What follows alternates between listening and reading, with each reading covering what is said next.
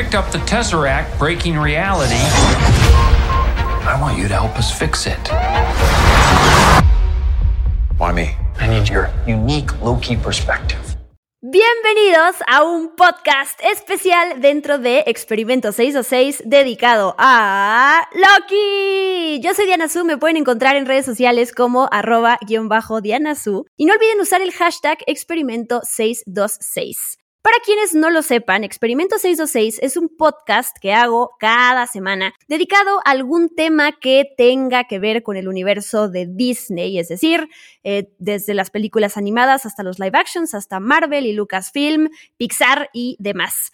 Para disfrutar mejor el estreno de Loki en Disney Plus, decidí hacer una cobertura especial de la serie dentro de este podcast. Como ya lo hice con WandaVision, ahorita voy a presentar a mi invitada, que no sienta que ahí la tengo esperando y que nomás no le cedo la palabra, ahorita va a entrar. No se preocupen a todos los que están aquí para escuchar a la querida Vicky Reptal. Ahí voy, ahí voy. Así que como les decía, todos los sábados podrán encontrar este podcast con una breve recapitulación, pero sobre todo teorías, easter eggs y lo que se dijo en los días eh, desde que salió el episodio de Loki hasta que llega nuestro podcast. Un podcast por episodio de Loki, para que sepan. Y como estamos empezando, pues en esta ocasión hablaremos del primer episodio. Por supuesto que esto está lleno de spoilers, así que si no han visto Loki, retírense y ya vuelven después.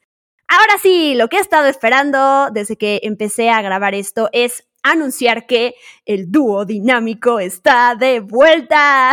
Tengo el gusto de contar con la encantadora, la inteligente, la hermosa, maravillosa y hay que decirlo, obsesionadísima con Agents of Shield. Ella es Vicky Reptile, que me estará acompañando en esta cobertura especial de Loki. Para quienes eh, no lo saben, Vicky y, y yo hicimos juntas los podcasts de WandaVision, como ya mencioné. No hicimos cobertura completa de The Falcon and the Winter Soldier, por si alguien la busca. Hicimos solo un episodio hablando en general de la serie. Y ahora sí volvemos con la cobertura semanal de Loki. ¿Qué dice el público? Bienvenida Vicky Reptile. Me hiciste reír porque ya le estás anunciando a la gente que voy a hablar de Agents of Shield. Es así. ¿Qué tal, Dianita? Qué alegría estar de vuelta en Experimento 626 para hablar de Loki, volver a nuestro trabajo semanal arduo de buscar easter eggs, teorías, ver si está Mephisto o no está Mephisto y todo lo que nos gustó hacer en WandaVision y que después dejamos ahí un poquito para The Falcon and the Winter Soldier y ahora estamos de vuelta con Loki que ya lo digo, me ha encantado este primer episodio. Sí, arroba Vicky Reptile, así la encuentran en redes sociales. Y ustedes no lo saben, aunque Vicky y yo hablamos prácticamente diario, sí extrañábamos grabar estos programas juntas. Ahí me dijo Vicky por ahí que alguien le escribió y le dijo, le dijo, oye, ¿por qué no haces más cosas con Diana en vivo, de podcast, de otras series que no tengan que ver con Disney Plus? Y por si alguien se lo pregunta, la respuesta es tiempo. La verdad es que nos encantaría hacer más cosas juntas. Ahí estamos encontrando estos espacios para poder sacar adelante estas cosas de las que nos gusta hablar con ustedes. Pero bueno, el chiste es que aquí estamos hablando de Loki, por si alguien lo pedía. Y si nadie lo pedía, no importa, lo íbamos a hacer de todos modos porque a nosotros nos gusta hacer esto. Y no sé si se, dieron cuenta por mi emoción al principio, pero de verdad estoy sumamente contenta de poder hablar de esta serie contigo, Vicky. Eh, podría gritar de emoción, pero no le voy a romper el tímpano a los que están escuchando porque no estaría bien de mi parte. eh, ya dijiste tú, te adelantaste mi primera pregunta que iba a ser primeras impresiones de Loki, pero eh, si quieres te puedes explayar un poquito más. Sí, la verdad es que me encantó, me sorprendió, me parece que... Mm, bueno, hemos hablado un poco, ¿no? De que WandaVision fue como un nuevo aire para el MCU y me parece que acá con Loki entramos de nuevo, ¿no? Como en algo nuevo. Siento que estamos como en una forma de narrar distinta, vamos a ver cosas nuevas, cosas que anticipan un poco lo que se viene en las próximas películas. Me gustó muchísimo, me parece además que tiene algunos puntos fuertes que después vamos a charlar, pero principalmente tiene a Tom Hiddleston y a Owen Wilson, que son dos animales y me encantan. Sí, a mí también me está encantando. Hay que decir, tú y yo ya vimos los primeros dos episodios, no vamos a spoilear el segundo hasta que salga, pero eh, hasta donde va, nos está encantando. Yo había comentado ahí en redes sociales que eh, pues es un thriller detectivesco con viajes en el tiempo. Ya de entrada con eso suena increíble. Tú ya mencionaste a Owen Wilson y a Tom Hiddleston que, híjole, yo no me hubiera podido imaginar la química que iban a tener, eh, por lo menos a partir de estos primeros episodios. Así que pinta increíble y me gusta, digo, me adelanto a, decir este comentario y es que vamos a meternos en un terreno sumamente complejo con esto de los multiversos y con esto de las líneas del tiempo, viajes en el tiempo y todo eso, pero me gusta que nos van llevando de la mano explicándonos cómo funciona este, esta organización y todo esto. Pero bueno, antes de llegar a ese tema, ¿quiénes están detrás de esta serie de Loki. Y hablo de la directora, hablo del guionista de, Loki. El creador de la serie es Michael Waldron, que es muy interesante que sea él el que está detrás de esta serie, porque además es uno de los escritores del guion de Doctor Strange in the Multiverse of Madness, la próxima película que vamos a ver de Doctor Strange y que parece que va a ser el gran setting de la nueva parte, la nueva fase de Marvel, ¿no? Ya WandaVision ahí nos tiró un par de puntitas y ahora me parece que nos vamos a meter de lleno en esta idea del multiverso, de las múltiples líneas temporales y qué sé yo. Entonces, que el mismo señor Michael Waldron esté detrás de la serie y detrás de la película ya es un guiño súper interesante. En el elenco tenemos a Tom Hiddleston, a Owen Wilson, a un Mimosaku. La verdad que está alucinante. A mí, quien me emociona es que, Kate Herron, guionista, directora, sea quien está, esté detrás de la dirección de Loki. Eh, yo estuve, tuve la oportunidad de, estar en la conferencia de prensa escuchando anécdotas de los actores, del cast y de, de la producción en general. Kevin Feige también estuvo ahí. Y ella decía que le preguntaban, ¿cómo le hiciste para que este proyecto llegara a tu vida? Y ella dijo, básicamente Em, le pedí a mi agente que por favor le llamara diario a los de Marvel, así que los, los, los atascara de mensajes y de decirles, por favor, contrátenme si hay alguna oportunidad. Y bueno, lo logró. hay cosas en la vida que se pueden conseguir así como se pueden dar cuenta. Y bueno, el talento, ¿no? Obviamente el talento la respalda. Todo mundo en la conferencia habló increíble de ella. Le preguntaban a Kevin Feige, oye, ¿cómo le hiciste?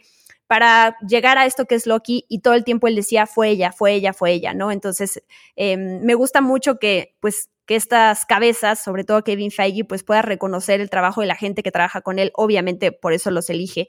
Y quiero mencionar un nombre más rápidamente, que es Natalie Ann Holt, que es quien es, es la compositora de la música, que no sé tú, Vicky, pero a mí me está encantando la música. Juega súper bien con eh, la personalidad de Loki, ¿no? Es, yo siempre digo, algo que admiro de los compositores es cómo pueden ellos escuchar a un personaje, cómo suena Loki. Es una pregunta extraña, pero eso es lo que logran. Y desde el tráiler se escucha la música y la verdad está, está increíble.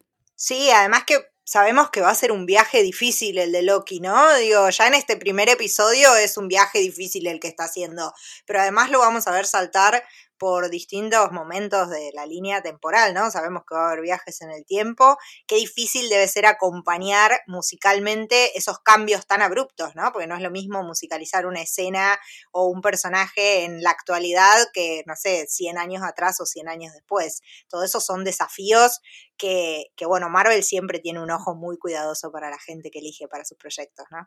Sí, y gracias a ti que me em, obligaste básicamente, o más bien me motivaste a que viera, reviera algunas de las películas del MCU. Bueno, algunas suena a gran cantidad, no, solo vi otra vez Thor. Volví a ver la primera película de Avengers para tenerlas frescas. Son las películas que son como las dos principales que tenemos que tener en mente y me llamó mucho la atención, eh, pues la evolución del personaje de Loki, ¿no? Era mucho más, no sé, retraído antes. Thor además me cayó pésimo, ya sé que ese es el punto, ¿no? Como él se va dando cuenta de, de, la persona tan pesada que es y bueno, va cambiando y lo que sea. Pero sí me llama la atención cómo Loki se ganó nuestros corazones, o sea, este villano que digo, no sé si a ti, pero a mí me preguntan mi villano favorito de Marvel y luego, luego se me viene a Loki a la cabeza, este personaje que pues al final es, mm, no le vamos a llamar villano, creo que es una palabra incorrecta, pero está como juega de los dos lados y la realidad es que nunca sabes, nunca te puedes quedar tranquilo por algo que haga o diga Loki porque no sabes si lo está diciendo eh, engañándote, esa es la realidad. Sí, sí, yo también las volví a ver hace poco. Acá les cuento a todos, mi padre decidió empezar a ver las películas del MCU y lo estoy acompañando en ese proceso. Entonces hace muy poco vimos Thor y la primera de Avengers y qué sé yo. Y son películas que hacía un tiempo que yo no veía. La de Avengers tal vez la había visto más veces porque es una película que pasa más en la tele, eh, pero la de Thor hacía mil que no la veía y me sorprendió también la presencia de Loki en esa película porque es un personaje mucho más parco, me parece, ¿no? Después lo vemos en modo full diva en Avengers y creo que a, lo largo de, toda la fase, de las fases que van pasando hasta llegar a, Endgame, eh, lo vemos como cada vez más suelto a Loki, ¿no? Pero en esa primera película de Thor es un personaje que todavía no sabe casi nada de sí mismo y es ahí donde descubre, creo yo, como la clave que lo desata por completo, ¿no? Ese enterarse que no es hijo de Odín, me parece que es lo que lo quiebra completamente al personaje y se transforma en ese Loki cada vez más eh, de hacer travesuras, digamos, ¿no? Como cada vez más amoral, si queremos, más del lado de los villanos que del lado de los buenos. Aunque no sé si hoy en día lo podemos considerar un villano. Sí, sin duda es el que estamos viendo en la serie, porque como vos bien decías, es el Loki del 2012, entonces es el Loki que todavía no tuvo tiempo para redimirse. Pero eh, hoy en día, después de, verlo morir a manos de Thanos, sabemos que no era un villano tan villano. Tal cual. Pero bueno, ahorita es importante destacar eh, la temporalidad de este Loki, porque justo es este Loki muy inquieto, e, este Loki que no hemos tenido oportunidad de verlo em, en más circunstancias y como dices, redimirse al final. Eso hay que tenerlo en mente siempre, porque además para Tom Hiddleston, que lo interpreta, pues sí fue como este viaje al pasado mentalmente para poder interpretar a ese Loki. Pero bueno, antes de comenzar a analizar, todavía no empezamos, así ya llevamos 45 minutos y todavía no empezamos. no, antes de comenzar a analizar el primer episodio, quería preguntarte, ¿qué opinas de esta estrategia de que la serie salga los miércoles? Uf, eh, me complica un poco a mí, señor Disney, si me está escuchando, porque es a mitad de semana, ¿no? Qué raro eso que salga a mitad de semana cuando uno está en el trajín de todo. Eh, me parece que es mucho más difícil darle un momento a primera hora del día, un miércoles, que tal vez un viernes. Está bien que quizás en la mayor parte del mundo seguimos un poco en cuarentenados, entonces estamos en casa eh, pero no sé hasta cuándo va a durar eso, ¿no? Eh, es raro lo de los miércoles, es raro. No sé a vos qué te parece. ¿Por qué crees que lo cambiaron? Bueno, lo que explica como ese teaser cuando vimos a Tom Hiddleston es como que él hace lo que quiere hacer, ¿no? Y, justo que tiene mucho que ver con una de las planteamientos de la serie que es el libre albedrío y que si lo que estamos haciendo es porque así tenía que ser o porque nosotros decidimos que así sea. Entonces quiero pensar que esa fue, esa fue como la manera de justificarlo. Loki quiere que se hagan las cosas como él quiere y quiere que salga el episodio, los episodios los miércoles. Ahora, ya hablando como más internamente, ¿por qué si rayos tomaron esa decisión? Eh, pues no lo sé, pero a mí me pasa lo mismo que a ti, sí me conflictúa porque los miércoles mi, día es literal a la mitad de la semana en donde tienes un montón de cosas que hacer y no, no llegas a ese viernes que dices, bueno, ya estoy relajado, terminé de hacer mis cosas y me pongo a ver tele, ¿no? Entonces, creo que sí le va a pasar a mucha gente que los va a ver hasta el viernes. El problema de verlos hasta el viernes es que va a haber ahí tres días casi completos, si las ves el viernes en la noche, miércoles, jueves y viernes, pues de spoilers, ¿no? De posibles spoilers. Entonces, eso es como lo único que yo digo, ah, si no llego a verlo el miércoles, tengo puede suceder eso, ¿no? Que encontremos ahí algún spoiler, que bueno, no le deseo ese mal a nadie, pero siento que hay mucha gente que sí se va a esperar al viernes, ¿no? Y nosotras, afortunadamente, como nuestro podcast sale el sábado, estamos tranquilas. Estamos justo a tiempo para que lo puedan ver en la semana. Es interesante también un dato de color, ¿no? Eh, Odín, que no es el padre de Loki, pero casi, está representado por el día miércoles, lo cual es bastante gracioso en el nivel de la serie. ¿sí? El día miércoles en inglés, que es Wednesday, eh, viene del nombre Wotan, que es el nombre de Odín. Así que puede ser ahí como un guiño para eh, por qué elegimos los miércoles para Loki. Wow, por ese tipo de datos es que aquí está Vicky Reptile. Eh, por ese tipo de datos clavados, super nerds, eh, me encanta. Por eso Vicky Reptile es mi, es mi bestie, por eso la tenemos aquí. Aplauso a ese comentario. Eh, pero bueno, ahora sí ya nos metemos a la serie, lo prometo para la gente que, que aquí está acompañándonos.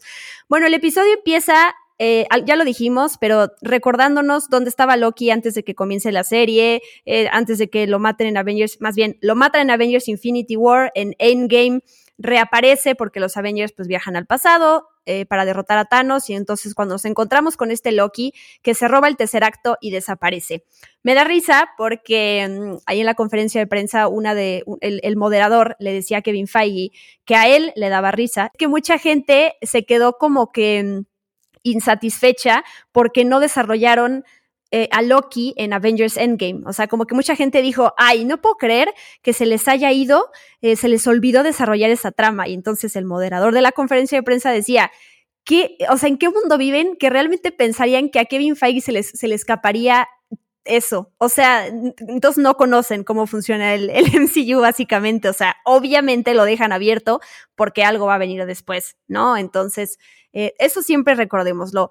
Si hay algún hueco, algún errorcillo por ahí, siempre puede pasar, pero creo que podemos estar tranquilos de que las cosas las tienen planeadas. Estas películas y series, a lo mejor más las películas, se planean con mucho tiempo de anticipación, eh, porque sé que cuando salió Avengers Infinity War todavía no había como tal planes para la serie de Loki. Pero bueno, con la llegada de Disney Plus y todo eso, cuando se anunció a lo mejor ya no ni siquiera estaba la trama tan desarrollada, pero eso sí fue como eh, en tiempos diferentes de cómo maneja el, eh, Marvel Studios su calendario. Pero bueno, quería compartir pues esa aclaración y, y ese chiste que hizo este presentador que me dio mucha risa además, pienso, ¿no? Digo, Loki no es un X de la trama, digo, es un personaje que fue sumamente relevante, no solo para la historia de Thor y para la primera película de Avengers, sino como un personaje en sí mismo, que tiene una personalidad muy definida, un personaje que fue desarrollado.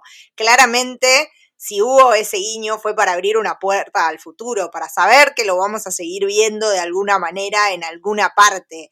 Tal vez en ese momento no sé si sabían, bueno, la serie va a ser así, asá, tal cosa, pero sí sabían que Loki iba a volver. Era así. Fuera en una película o en una serie estaba claro que iba a volver el personaje. No era el momento de Endgame, porque el momento de Endgame era para cerrar otra historia y Loki iba a venir en las que vienen. Sí, raro pensar que se lo olvidaron a Loki. Claro, sí, para Endgame ya sabían que iba a haber serie, para Infinity War no, porque además, eh, sí, o sea, tuvo tan poquita participación eh, Tom Hiddleston como Loki en esa película que si, si hubiera sido su última aparición también hubiera sido como, oh, qué triste, pero bueno, así pasa. Nunca, nunca falla cuando aparece el logo de Marvel Studios, ¿a poco no? Que además se va pintando de verde, piel chinita, ¿a poco no? Sí, tal cual. Aparte se escucha la voz de Thor de fondo llamándolo a Loki porque ha desaparecido y es como, ay Dios, me vuelvo loca. Tal cual, sí, siempre es emocionante. Y ahora sí, por fin vemos una de las imágenes, la primera imagen de qué sucede cuando Loki pues eh, utiliza el Tesseract para poder escapar, aparece en el desierto de Gobi, Mongolia, y ahí lo aprende la TVA, Time Variance Authority, que en español se llama la Autoridad de Variación Temporal, que es su nombre. Lo vamos a estar acortando como TVA para que sepan, porque si es como que se traba la lengua siempre que lo tengo que repetir. Eh, me gustó ese efectito que usaron como de portal. Y bueno, cuando apareció Gunmi Mosaku, aquí hay un paréntesis, Vicky y yo hicimos un un show en vivo cuando salió la serie de Lovecraft Country en HBO y ahí aparece un Mimosaku. Entonces somos fans de esta actriz, es otra cosa que nos conecta, ¿no? Sí, además, tanto en Lovecraft Country como acá hace de muy badas. Es como entra con todo su porte ahí, es el personaje llamado Hunter B15, B15. Que es nuevo, ¿no? Sí, sí, es un personaje nuevo. Ahora, si querés, lo charlamos, pero en cinco segundos lo reduce a la nada al pobre Loki. Es como, si no tengo tiempo para charlar con vos, chao, nos vamos. Y se lo llevan. Es maravilloso como en tan poco tiempo ese Loki, que recordemos, ¿no? Es el del 2002, el que viene de querer tomar Nueva York, todo. En tres segundos se lo llevan a la TVA, así, con un golpe además en cámara lenta. Precioso. Ah, sí, ya, ya sí no me acordaba, ese, ese golpe en cámara lenta es muy bueno, la verdad, sí, me hizo reír mucho. Y bueno, ahí es cuando le, digo, pasan varias cosas, le ponen este collar que impide que Loki pueda usar sus poderes, que pueda escapar, y cuando ahora sí entramos en esta organización, en este mundo de la TVA, que me parece fascinante, cómo, digo, no sé si nos van a enseñar, me imagino que poco a poco la trama se va a centrar en esta parte detectivesca, pero ver todo este mundo eh, de lejos que en algún momento le, enseña el personaje de Owen Wilson, Mobius, a, Loki, me encanta, me encanta cómo pues en sus mentes desarrollaron para cómo se viera la TVA en, en, esta serie de Loki. Ahí cuando él recién entra, se ve un Skrull. Sí, además es un guiño también, ¿no? Eh, a todo lo que se viene. Los Skrull también sabemos que van a ser parte fundamental de la nueva fase de Marvel, porque sabemos que están con Nick Fury, porque los vimos en la última película de Spider-Man. Entonces, que ya en la serie aparezca un Skrull es como, bueno, Loki va a estar mirando a la fase siguiente. Ya ahí nos lo están diciendo. Sí, y me gusta mucho porque las caras que hace Loki de que está completamente sacado de onda, de no entender en dónde está, qué está pasando, tal cual somos nosotros como espectadores, ¿no? Cuando nos empiezan a meter todos estos términos, la terminología, ¿no? Sagrada línea del tiempo y Nexus y Guardianes del Tiempo, es como, ¿qué está pasando? Y me gusta porque eso, todas estas preguntas que él empieza a hacer y que se van respondiendo, se, se responden de manera natural y divertida, ¿no? No se siente como que de, estas explicaciones forzadas que a veces tiene que hacer uno que otro personaje, como lo hizo Agatha Harkness en WandaVision en algún momento cuando le va explicando todo a, a Wanda, o bueno, la va acompañando a los diferentes sucesos de su vida, que dices, oye, ya me explicaste demasiado. Y aquí eso, esa, esa, eso como no entender en dónde estás, acompaña a Loki y entonces él hace preguntas y nosotros decimos, gracias Loki por, por preguntar por nosotros, ¿no? Sí, tal cual, me parece que nos hace de guía él de turismo de la TVA, ¿no? Es como, bueno, somos Loki, somos Loki entrando en un lugar que nunca vimos antes, que no entendemos cómo funciona, qué es lo que nos están por hacer. Y me encanta que llegamos al punto de la obviedad de que nos pasan un videíto para explicarnos, ¿no? Es como, es todo tan burocrático en la TVA que te pasan un videíto para explicarte, me parece fantástico, es una ternura. Es una ternura con, con, ese personaje relojito naranja que se llama Miss Minutes. Y no sé, tú me lo habías dicho, ¿no? Que era como un video for dummies. Sí, tal cual, es un eh, time travel for dummies. sí, sí, explica eso. Tal cual. Y la, la, voz de este personaje es Tara Strong, por si lo querían saber. Y me gusta mucho porque además con la fila Digo, no hay nadie en la fila, hay una persona delante de Loki, pero tal cual es como un guiño a cuando te sube, te vas a subir a un juego en un parque de diversiones y te exponen las, las reglas antes y te avisan cómo se va a mover el juego y todo. Así tal cual funciona este momento. Y a mí me encantó, me encantó. No sé si sientas, eh, yo creo que sí, porque tal cual me apunté palabra por palabra el diálogo de Miss Minutes para tenerlo aquí en el podcast, pero sí es ya como muy obvio y no hay necesidad explicar todo esto de las líneas del tiempo y guardianes del tiempo. ¿Tú cómo ves? Sí, creo que nos dejó bastante claro todo. Me parece que a lo largo de la serie vamos a encontrar seguramente algunos vericuetos o algunas cosas que no son tan lineales como las marca la TVA.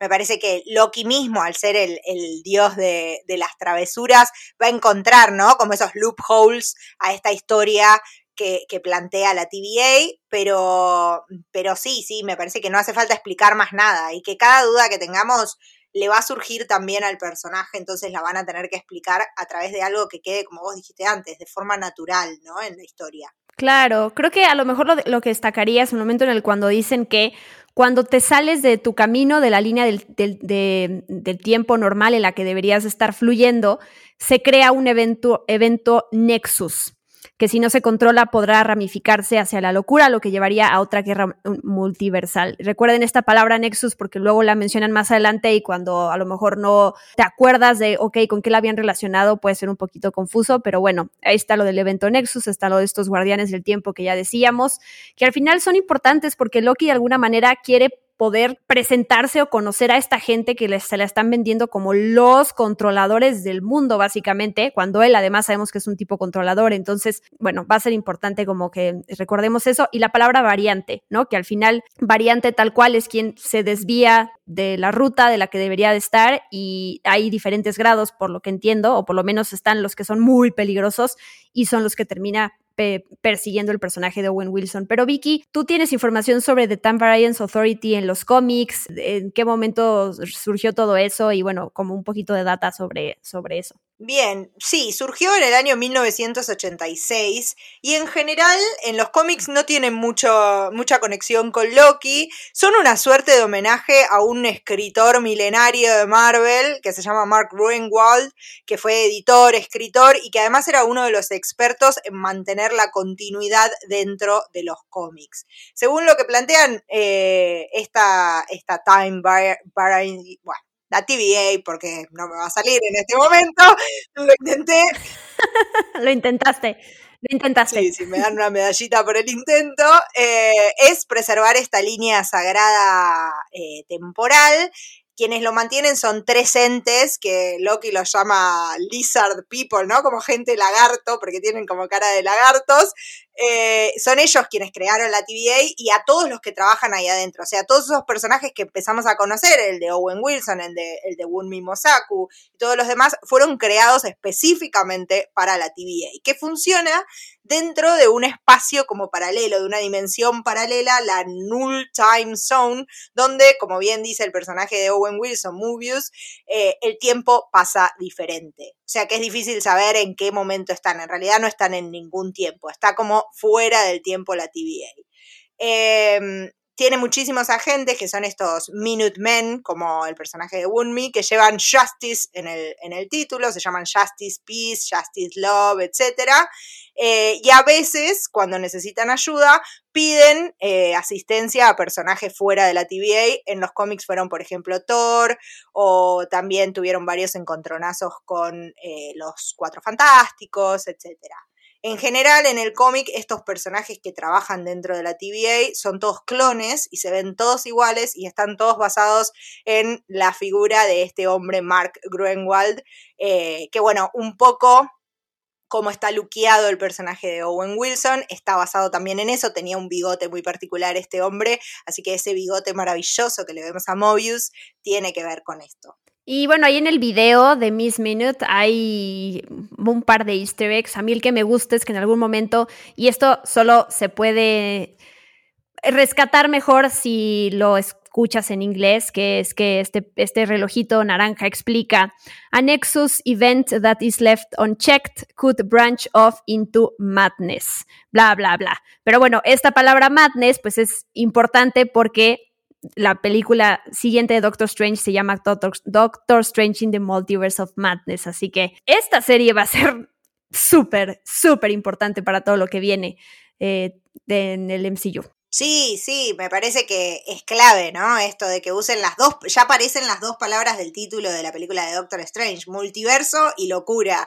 O sea que ya ahí tenemos la clave de que vamos a ir para ese lado. Además, a mí me interesa que empiezan a mencionar esto que vos hablabas hace un ratito, ¿no? Los eventos Nexus, que es algo que ya habíamos explorado un poquitito en WandaVision, porque el último aviso publicitario que aparecía en la serie se llamaba, eran unos antidepresivos que se llamaban Nexus también.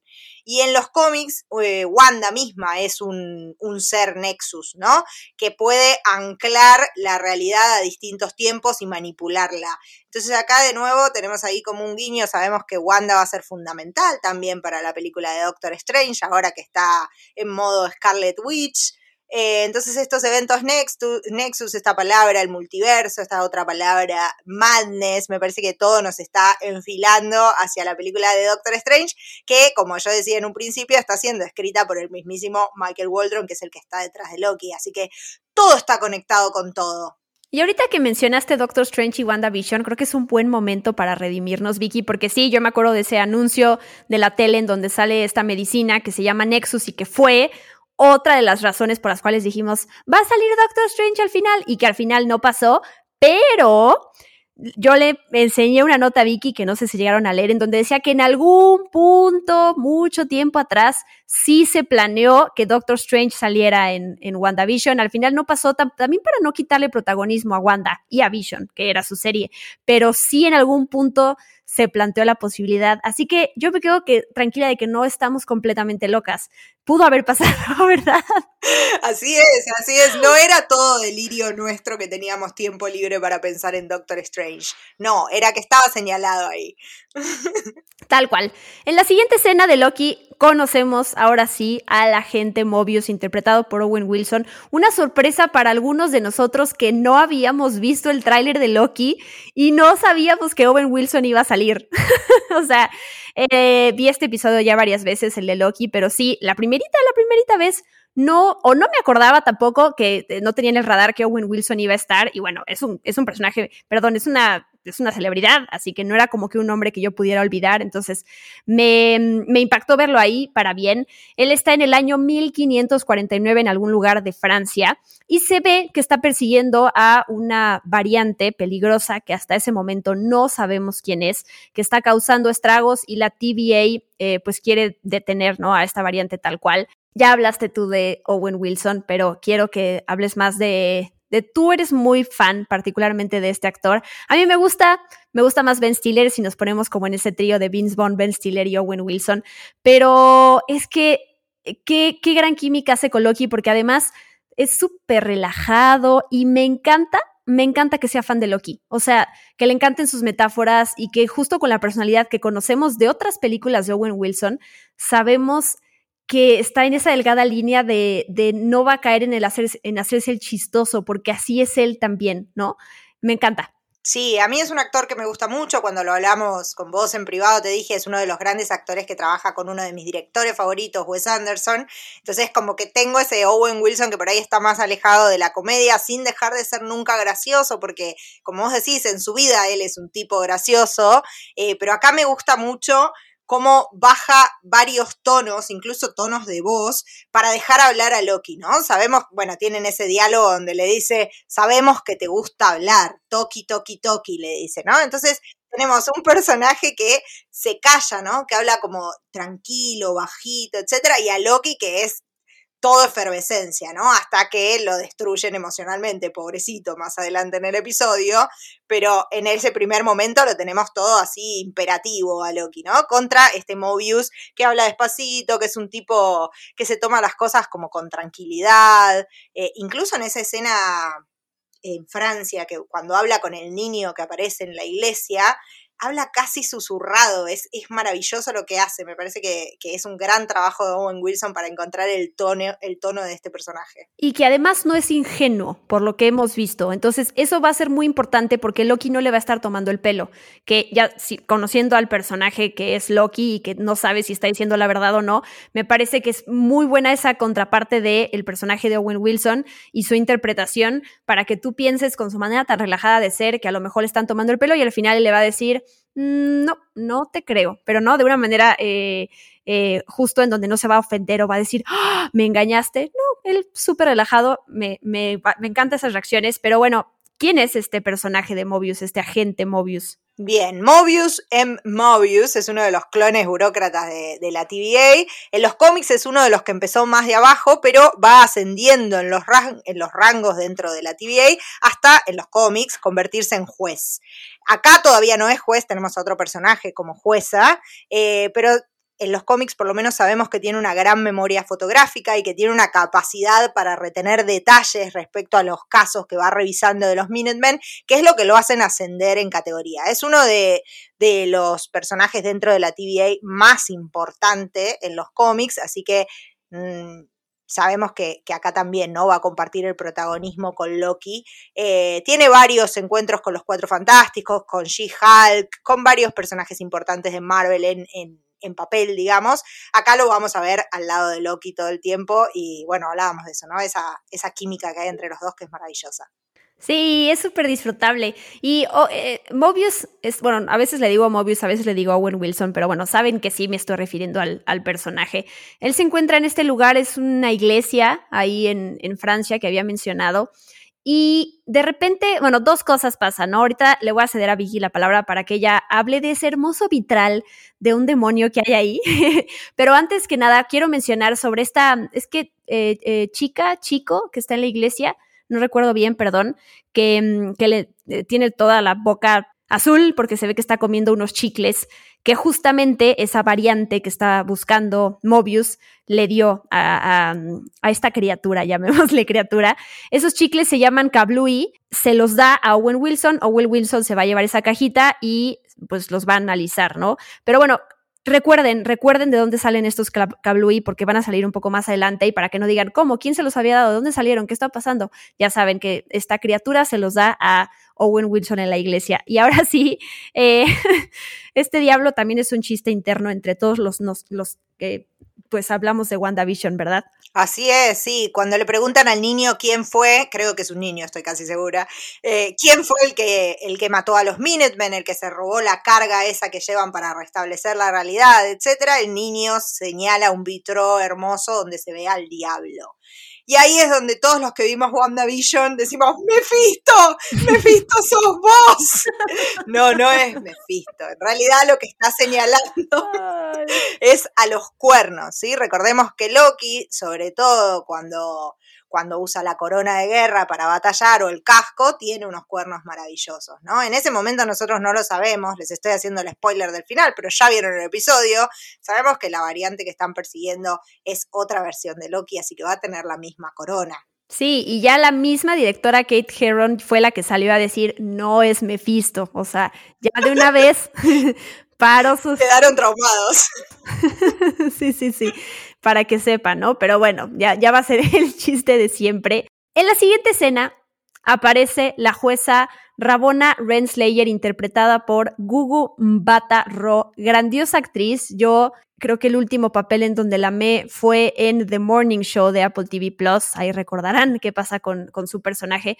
Pero bueno, ¿quién es este personaje que sí existe en los cómics? Bien, sí, existe en los cómics, pero no tiene el mismo rol, ¿no? En los cómics es una princesa eh, y sus orígenes están bastante entrelazados con Kang, a quien sabemos que vamos a ver también en una próxima película de Marvel, que va a ser la de Ant-Man and the Wasp, Quantimania, también difícil de pronunciar, Marvel me la está complicando, que va a ser interpretado por otro ex Lovecraft Country, Jonathan Mayors. Eh, en los cómics, eh, Kang decide anexar el reino de, Rabona Renslayer a, su imperio eh, y a la vez estaba un poco enamorado de esta mujer, pero ella no lo quería ni ver. Em, la actriz Gugu Badarro dijo que en la serie se van a explorar sus orígenes y que cree que es un personaje que puede dar mucho más. Así que no me sorprendería que viendo que está un poco relacionada con la historia de Kang, a quien vamos a ver en la próxima película de Ant-Man and the Wasp, la volvamos a ver en el futuro. Sí, puede ser, pero antes de ya empezar a, hacer teorías con la relación de esta, de esta serie con Ant-Man and the Wasp, bueno, tres, prometemos irnos con cuidado, ¿verdad? Ella llama a Loki la variante L1130. No sé si haya algún algo escondido por ahí de algún easter egg, pero lo que llama la atención es el apellido que le da. Vicky. Así es, sí, le dice Loki Lofeison, no Odinson, que es como generalmente se hace llamar a sí mismo Loki, porque es el hijo de Odin, según él. Pero acá ya sabemos que Loki no es el hijo de Odin, es el hijo de Lofi, el gigante de hielo, así que acá lo llaman Loki Lofeison. Creo que eh, si pensamos en el Loki del 2012, debe ser una de las primeras veces que lo mencionan así, ¿no? Es un poco fuerte para ese personaje en ese momento de su historia. Claro, sí, sí, sí es fuerte, la verdad. Hay otro momento todavía más fuerte adelante que ahorita hablamos de él, pero Loki, eh, bueno, lo están acusando, él básicamente le, echa la bolita a los Avengers y dice, oye, pero ellos son los que no tenían que viajar al pasado, ¿por qué rayos me, me están condenando a mí? Y Rabona le explica pues por qué lo que hicieron los Avengers sí tenía que estar pasado, digo, tuvo que haber pasado, estaba planeado. El tribuna, tribunal lo haya culpable finalmente y lo sentencian a ser restaurado, pobrecito Loki.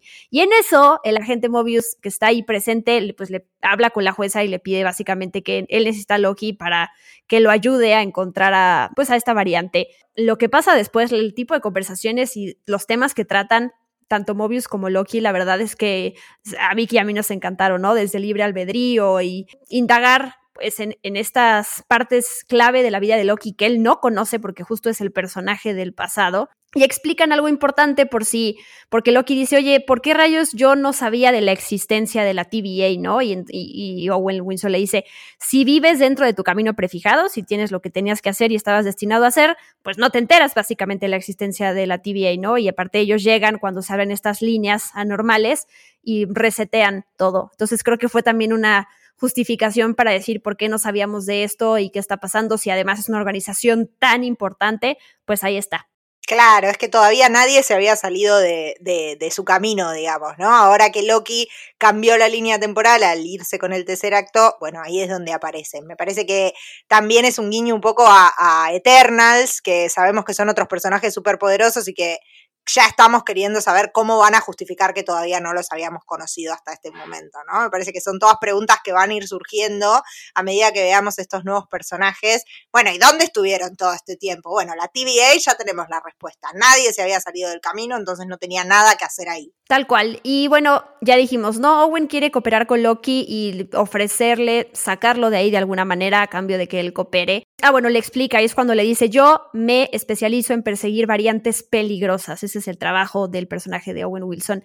Y entre las otras preguntas importantes que le hace están, le dice a Loki, a ver, ¿tú qué quieres lograr? Eh, y es cuando Loki le dice, no, pues yo quiero ser rey. ¿De qué quieres ser rey? De Midgard, ¿no? Y entonces Owen Wilson en ese momento, bueno, perdón, Mobius, no le debo de llamar Owen Wilson, Mobius le enseña en ese momento, le proyecta ahí algunas muestras de sus grandes éxitos. Y aquí, aquí es el momento, Vicky, de que hables de Phil Colson, porque aquí sí tiene razón de ser Agents of Shield, así que puedes, puedes hablar de ello.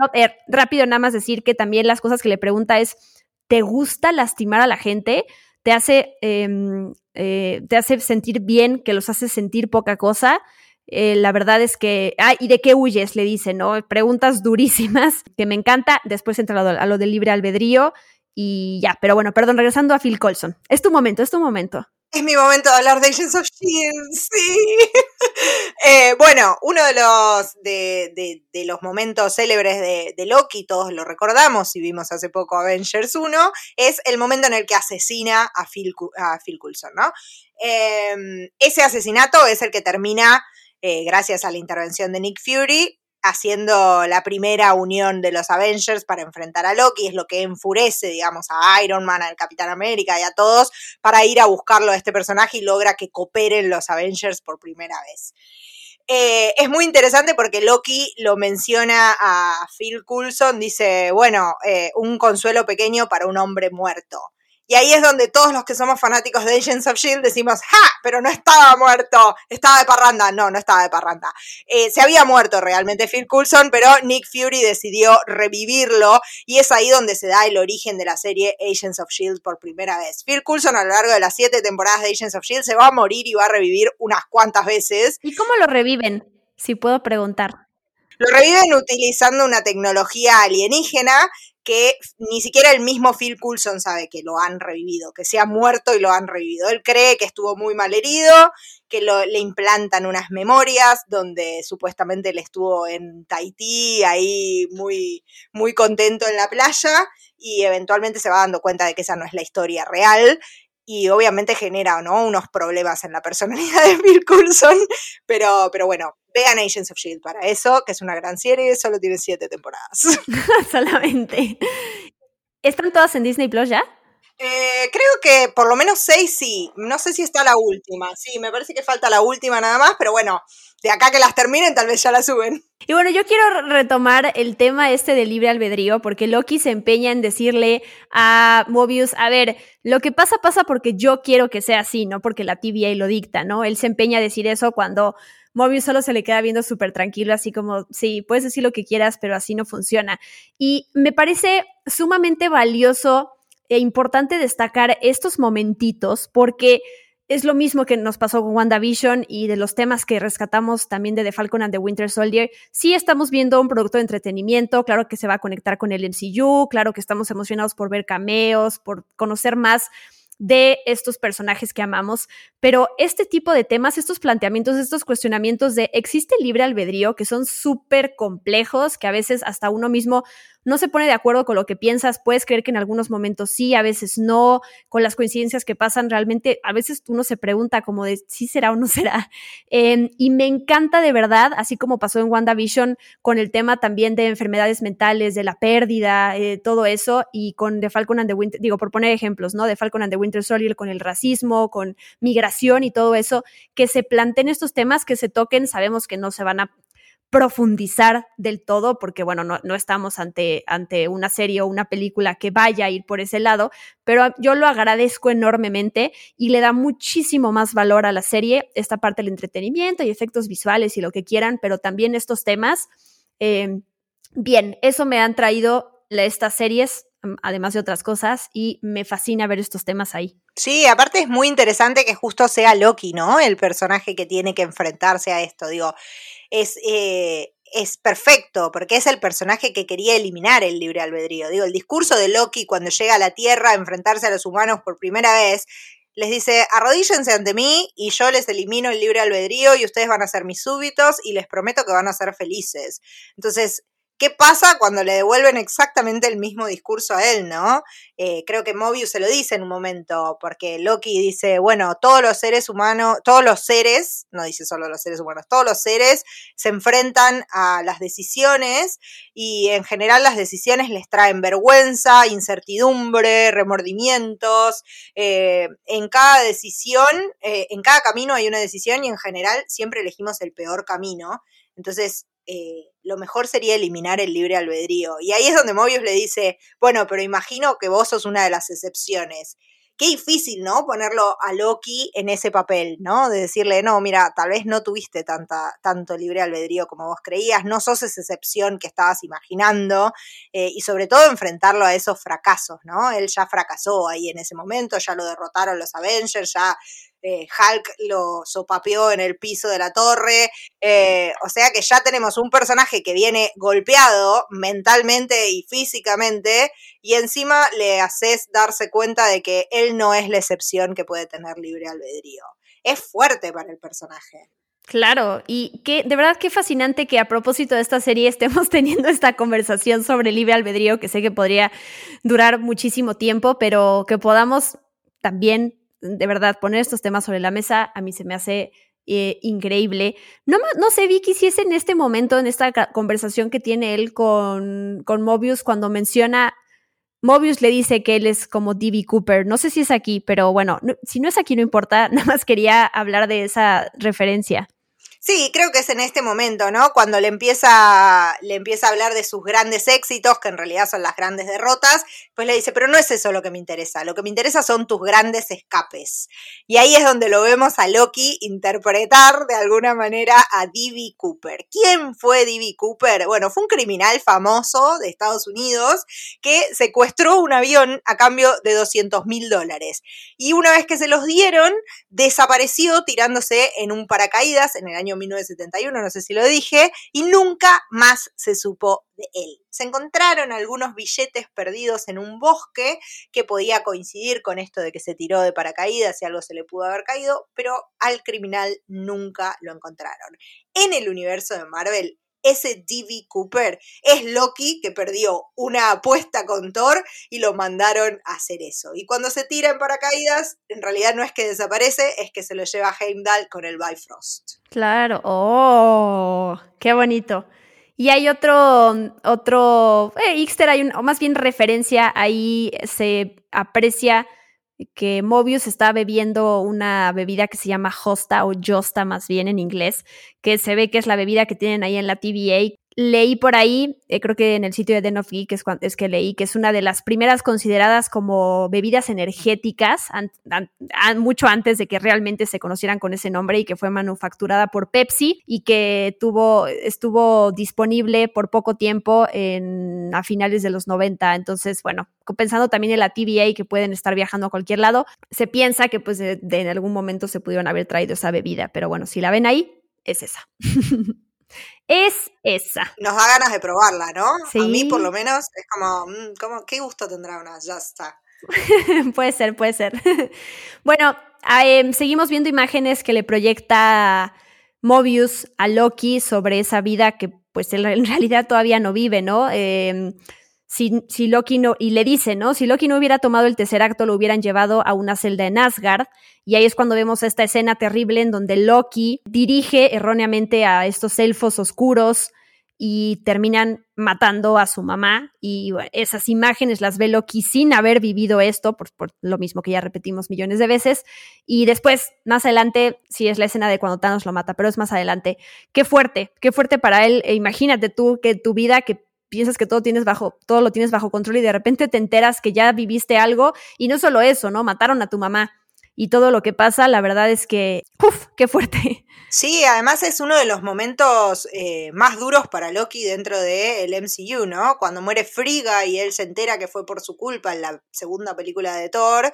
Eh, es el momento en el que lo vemos más devastado a Loki. Lo vemos en esa celda con todo destrozado y el pelo hecho un lío y qué sé yo. Acá todavía no le sucedió eso, pero ya vemos la semilla, ¿no? De todo eso, porque lo vemos tan conmovido cuando ve a su madre muerta, eh, que sí, es un, es un momento muy fuerte y además después también va a ver la muerte de su padre, de Odín, eh, como que le presentan en vez de sus grandes éxitos sus grandes fracasos, lo cual es durísimo, ¿no? Es durísimo y a eso le sumas el momento que para mí es el más duro de toda la serie, que es cuando Mobius le dice sus verdades así tal cual y le dice para qué nació en este mundo y le dice, a ver, no naciste para ser rey, Loki, naciste para causar dolor, sufrimiento y muerte. Eh, así es, así fue y así será. Todo para que los demás puedan alcanzar la mejor versión de sí mismos. Durísimo, durísimo. Sí, tremendo. Es como decirle, no vas a ser nunca el protagonista nunca vas a ser el protagonista. Sos un mero obstáculo que otros más grandes que vos van a superar y gracias a eso van a ser más grandes. Es terrible, sobre todo para un personaje con tanto ego como Loki, ¿no? Totalmente, es que es eso. O sea, de hecho, unas escenas después lo vemos en el piso sentado llorando, ¿no? Y, si, y si, recorriendo también estas escenas de su vida, que la verdad, ver a Loki en, ese, en esas eh, escenas de esa manera tan vulnerable, sí, sí, sí, sí sacas la lagrimita, la verdad. Pero mm, antes de llegar a eso, Loki se escapa de la oficina de Mobius, eh, le pide ahí a un empleado que, que, lo ayude a encontrar el Tesseract, y es chistoso porque le, lo amenaza que lo va, lo va a convertir en pez, ¿no? Le dice, y este empleado ni siquiera sabe qué son los peces. Claro, porque están encerrados ahí en la TVA y no tienen peces. Entonces. Ay, no. Y me encanta que le dice: Quiero saber con qué me estás amenazando antes de obedecerte.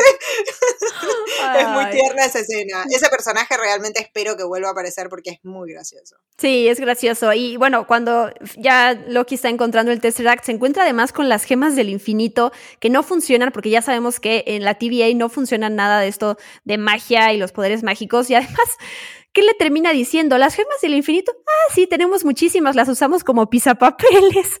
Y uno piensa en Avengers Endgame y dice, Dios mío, todo lo que, el poder que le dio a Thanos, bueno, más bien en Infinity War, todo lo que ocasiona eh, para que aquí las usen ahí para, para detener a los, los papeles encima de la mesa. Sí, los personajes que murieron, ¿no?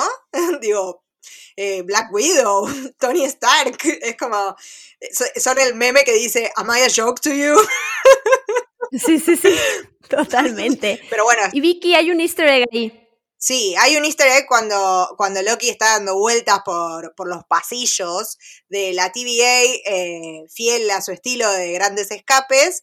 Eh, en un momento él se frena en un pasillo ahí, de fondo vemos que se abre uno de estos portales y sale un Minuteman con una mujer del brazo que si se frena un poco la escena y se le hace un zoom ahí, lo pueden buscar, está hecho por gente más habilidosa que yo en la tecnología, parece ser Peggy Carter. No sería raro, digo, Peggy Carter, eh, sabemos que fue una de las fundadoras de Shield, es una mujer que puede haber hecho varios líos en su vida, eh, así que no sería raro que hubiera tenido algún encuentro con la TVA. No sería raro, dejémoslo solo como mera, mero guiño, mero easter egg antes de decir como Peggy Carter va a ser la siguiente villana y nosotros ya nos adelantemos, algo que no va a pasar. Es, sí, sí, sí, sí. Pero bueno, algo que no habíamos mencionado en el cajón, en donde cuando Loki está, cuando encuentra las gemas del infinito, también hay un medallón, hay una cruz y no sé si hay una daga también. Pero bueno, no sé si eso sea como referencia a Drácula en el MCU y a Blade, que ya vamos, sabemos que va a tener otra película. Mahershala Ali va a ser, ¿no? Sí, exacto, exacto. Igual me parece que que es, sí, tal cual, que son guiños como, bueno, todo esto existe en este universo, no sé si todo va a ser desarrollado en la serie Loki es, parte del universo. Sí, eh, esas ya, ya, las tomamos como referencias a otras películas que va a haber, eh, easter eggs tal cual, para que digamos, ay, qué padre, ya está ahí, ¿no?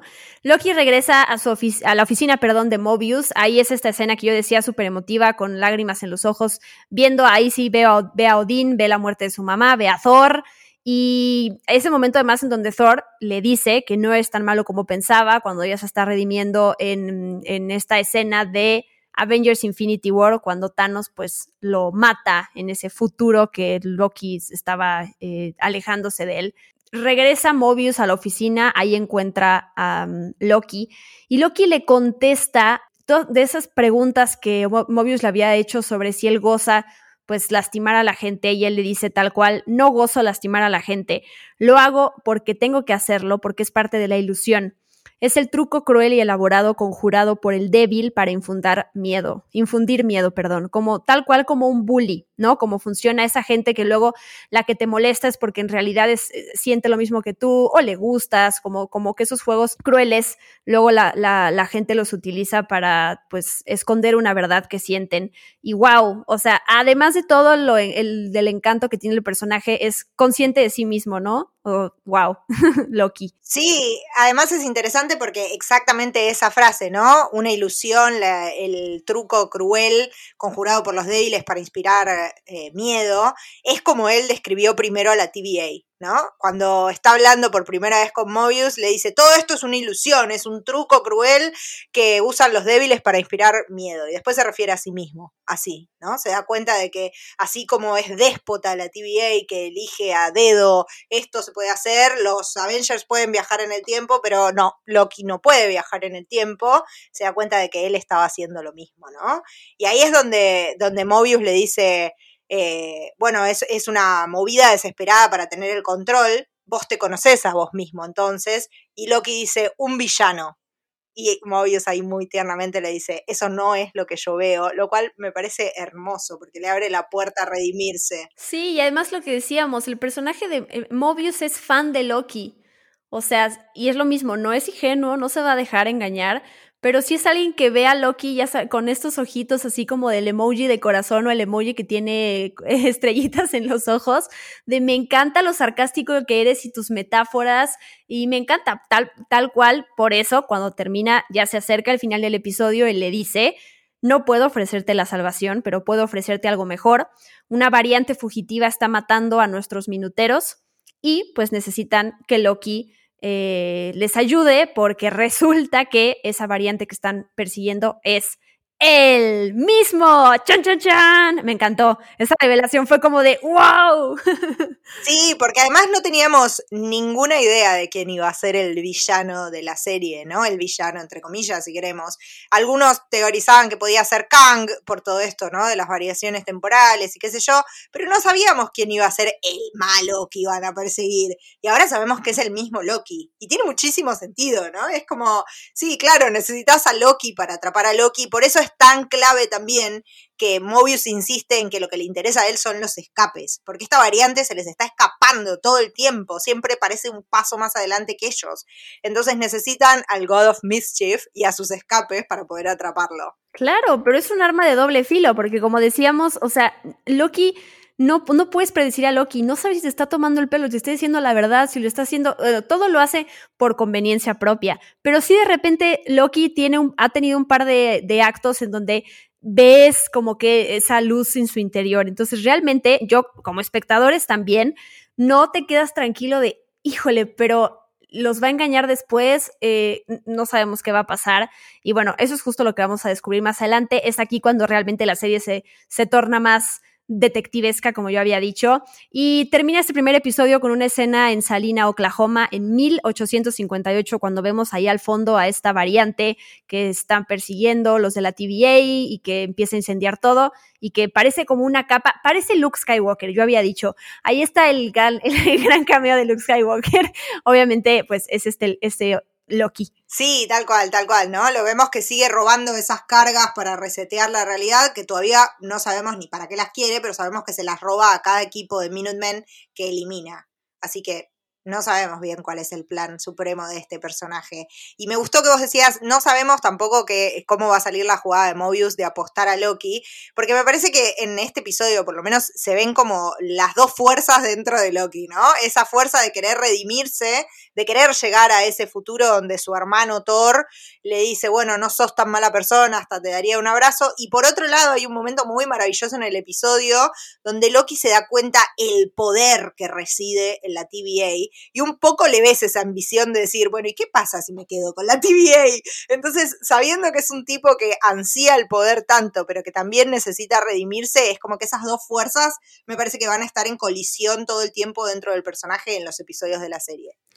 Ay, sí, me encantó este episodio, de verdad. Eh, lo terminé de ver, luego, luego le fui a decir a mi papá más o menos de, de, la, de, la, trama, ¿no? O sea, yo con decirle a mi papá viajes en el tiempo, eh, líneas del tiempo, esta parte de multiversos, mi papá le encantan estos temas, entonces le expliqué y ya luego, luego quería ver la serie, ¿no? Y además, lo mismo, sí tenemos muchas películas del MCU que hay que tener vigentes en el cerebro para poder entender o captar más, más cosas mejor, pero si no las tienes, eh, por aquí como nos están llevando de la mano con todos estos temas, porque además esta organización no la habíamos visto de esta manera, ayuda mucho a que sepas que no, híjole, si no vi las 48 mil películas anteriores, ¿cómo voy a entender? Eh, por lo menos aquí, eh, con el encanto de Loki, con estos temas, con Owen Winson, con Wunmi, con eh, Gugu, con todos, es, de verdad es que así 10 de 10 le doy a este, le doy a este episodio, la verdad. Y los créditos finales también están muy buenos. Sí, los créditos finales también me hicieron acordar un poco a los de a los de WandaVision, que teníamos como esas escenas que después supimos quién era que tomaba notas y que manejaba el televisor, pero también me hicieron acordar un poco a eso, ¿no? Que vemos como el trabajo burocrático de la TVA, de los archivitos, de la máquina eh, escribir, etcétera. Me gustaron mucho los títulos. Eh, y sí, para mí también es un 10-10. Como te decía al principio de, este episodio de podcast, eh, me parece que es un nuevo comienzo. Así como WandaVision se sintió como un aire fresco, creo que acá también, ¿no? Estamos como en algo distinto. ¿Y qué, cuánto termina durando el episodio? Dice 51 minutos, pero que son como unos 47 al final, más o menos. Sí, unos 47 largos, diría, sí. Sí, sí, sí, 45, 47. Oh, y además sabiendo que van a ser seis, ya, ya, así yo ya estoy este, resintiendo que no va, que no va, no va a durar tanto, pero bueno, eso es bueno también, ¿no? No, no podemos prolongar las cosas nada más porque sí, pero mm, qué gran primer episodio, la verdad. No sé si se me fue algo, Vicky, que tú quieras agregar, pero creo que cubrimos todo. No, no, creo, Sí, creo que cubrimos todo y volver a destacar la labor de Tom Hiddleston y Owen Wilson me parece que es la clave de esta serie. Sí, la verdad. Yo quiero añadir eh, una invitación que quiero hacerle a la gente, además de escuchar nuestros podcasts todos los sábados, es que tuve la hermosísima oportunidad de entrevistar al mismísimo Tom Hiddleston, o sea, lo estoy diciendo y no me la creo, aunque ahí está la entrevista ya publicada en los canales de Spoiler Time para que la busquen, también en la descripción de este podcast cuando lo suba a mi canal de YouTube, la, la voy a poner. Y si no estaba yo totalmente hechizada por la personalidad de Tom Hiddleston, el talento que tiene con esta entrevista, además ahora por lo educado que es, por lo respetuoso que es y porque realmente cada pregunta que le haces funciona conmigo y funciona con cualquier eh, periodista que tenga la oportunidad de platicar con él. Se, se toma cada pregunta en serio, ¿no? no tú, tú, tú notas que está, se, de repente hace silencio para poder pensar lo que te va a contestar y le puedes pasar desde preguntarle de conciertos hasta preguntarles de justo de libre albedrío y es increíble eh, y se agradece también uno que se prepara para estas cosas, pues que el actor se lo tome tan en serio como tú, ¿no? Que agradezca también el tiempo que tú estás invirtiendo para platicar con él, aunque la realidad es que nosotros somos los que agradecemos que poder tenerlo enfrente durante, a mí me tocó siete minutos, pero de verdad qué gran, como bien dice Vicky, es que es un británico, así, tal cual con todo lo que significa esa palabra, Tom Hiddleston. Guau. Sí, tal cual, tal cual. Y si puedo decir algo, las preguntas de Diana, perfección. Así que por favor no se pierdan la entrevista porque es maravillosa. Ah. Ay, muchas gracias, Vicky. Más viniendo de ti, me hace muy feliz. Pero sí, véanla. La verdad es que también hay, más allá de, que salió increíble, las, las, respuestas que da también para los fanáticos del MCU, para los fans de Tom Hiddleston y de Loki, la verdad es que es, es, es lindo conocer más de la personalidad de la persona que está detrás de este personaje. Eh, muchas gracias, Vicky. Tus redes sociales, por favor, todo lo que quieras decir para que la gente te siga, te encuentre en estos días de asueto cuando no hay podcast. Hasta el próximo sábado. Muy bien, me pueden encontrar en Twitter y en Instagram como arroba VickyReptile. Me pueden encontrar eh, escribiendo como siempre para Spoiler Time. Me pueden encontrar en el podcast Que Ver haciendo recomendaciones en menos de 10 minutos. Y creo que eso es todo, así que los espero. Si son fanáticos de Agents of Shield, por favor, vienen a mis redes así charlamos al respecto. Sí, muchísimas gracias a todos los que nos acompañaron hasta este momento del podcast, primer episodio y aquí está más o menos nuestro episodio de una hora. Eh, me encantó, me encantó Vicky, todo, siempre platicar contigo es, es un agasajo, pero estoy bien emocionada también con todo esto de Loki, ustedes no lo ven, pero traigo puesto mi reloj de mano de Time Variance Authority que, me mandó Disney, entonces estoy así como, como niña chiquita, ¿no? Muy, muy feliz con pues con todo esto que, estamos pudiendo ver. Eh, recuerden, nos escuchamos el próximo sábado para hablar ahora del segundo episodio de Loki.